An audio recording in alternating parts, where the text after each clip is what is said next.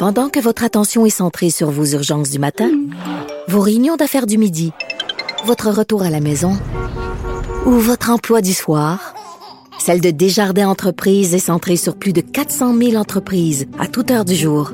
Grâce à notre connaissance des secteurs d'activité et à notre accompagnement spécialisé, nous aidons les entrepreneurs à relever chaque défi pour qu'ils puissent rester centrés sur ce qui compte, le développement de leur entreprise.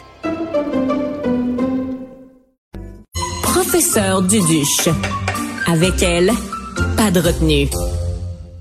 Alors moi, je suis fascinée par la mort. Il y a des gens qui ont peur de la mort. Moi, ça me fascine. Alors quand j'ai lu dans euh, le 24 heures que Léa Martin, qui est correspondante parlementaire, qu'elle avait testé l'idée de planifier ses propres obsèques euh, alors qu'elle a seulement 28 ans, dans le but d'économiser de l'argent, je me suis dit, il faut absolument que je parle à cette fille-là. Elle s'appelle Léa Martin, donc euh, une collègue du 24 heures. Bonjour Léa.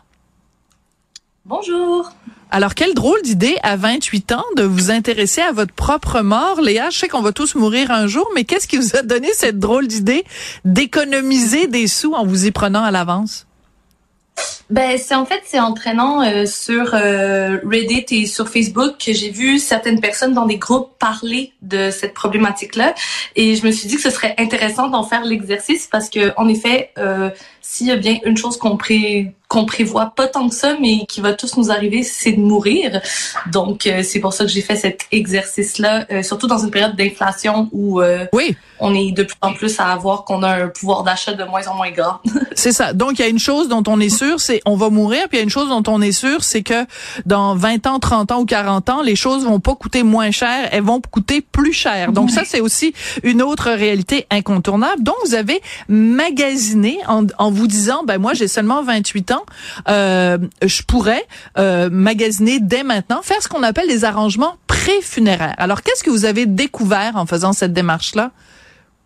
Alors, déjà, j'ai découvert que des préarrangements, c'est vraiment euh, régi par une loi assez stricte au Québec. Euh, puis on peut pas euh, préarranger tout et n'importe quoi avec n'importe qui nécessairement. Euh, donc j'ai fait mes petites démarches un peu à tâtons en appelant, par exemple, la première chose que j'ai faite, c'est que j'ai appelé mon père pour savoir si on avait un lot quelque part. il a l'habitude que j'écris sur des trucs bizarres, donc. oui, c'est ça. Il s'est dit bon, ben c'est Léa. Voilà. oui, c'est ça. et, et en effet, j'avais un lot donc j'ai appelé mon cimetière euh, pour savoir où est-ce qu'il était, combien ça me coûterait. Ensuite, euh, j'ai fait affaire avec la coopérative euh, funéraire du Grand Montréal. Euh, puis parce que eux en fait c'est une coopérative, ça fait déjà comme plus de 40 ans qu'ils existent ou environ 40 ans. Donc à ce moment-là, j'étais comme pas mal sûre que bon, ils risquaient pas trop de faire faillite avant que je meure. En tout cas, c'est encore drôle, mais on leur souhaite pas.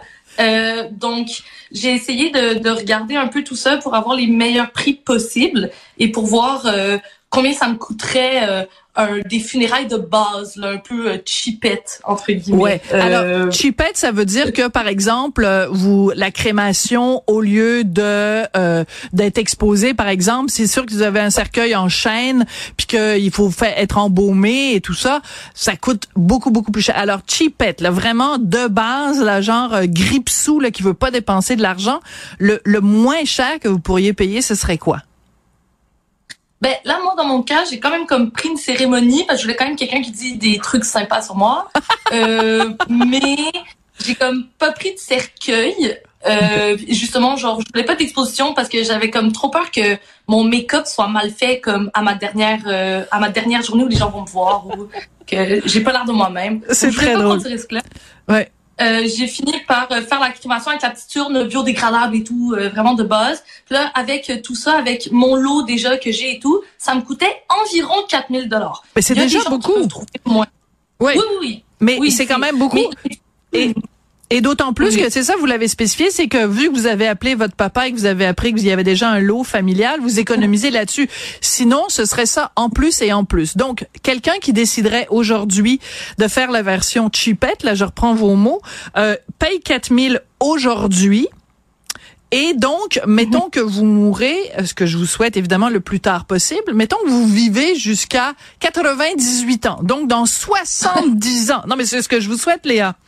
Dans 70 ans, ce 4000 dollars là, ben ça coûterait beaucoup plus cher à vos à vos à vos héritiers là, à vos à vos proches. Ben, c'est ça, fait c'est ça qu'on a calculé. Puis comme moi, je l'ai calculé pour si je meurs dans 50 ans. Euh, puis si je meurs dans 50 ans, 4000 dollars avec l'inflation euh, de cette industrie qui touche environ les entre 3 et 5 Moi, je l'ai calculé avec le 5% euh, et ça me reviendrait à genre 45 800 dollars. Wow. Ouais. Ben, vous, ça euh, vous reviendrait à vous ou à vos héritiers. C'est-à-dire que, mettons que vous devenez euh, richissime et que vous léguez donc des millions de dollars à votre, euh, à vos descendants ou à vos proches, ben, ils vont être obligés de prendre 45 000 dollars de la succession pour payer pour vos funérailles. Donc, vous leur économisez de l'argent, vous, en le prenant aujourd'hui à 4 000. Ben, c'est un peu le but des préarrangements funéraires, en fait. C'est, c'est l'argument de base, c'est que les gens puissent payer d'avance certaines choses. Alors là, ça, ça inclut pas les petites sandwichs pas de croûte, là. Non, non, on peut pas les payer à l'avance. Malheureusement. L'inflation aussi touche les petits sandwichs pas de croûte, soit dit en passant, mais euh, il y, a, y, a, le fait que euh, les gens vont faire un préarrangement justement pour enlever euh, du poids financier, du poids émotionnel aussi sur leurs proches, puis aussi parce qu'ils peuvent comme choisir tout simplement plusieurs détails de la cérémonie, par exemple, si c'est quelqu'un qui veut une cérémonie religieuse en particulier, ou donc ça peut être important pour certaines personnes. À ce moment-là, on peut choisir ça avec les préarrangements.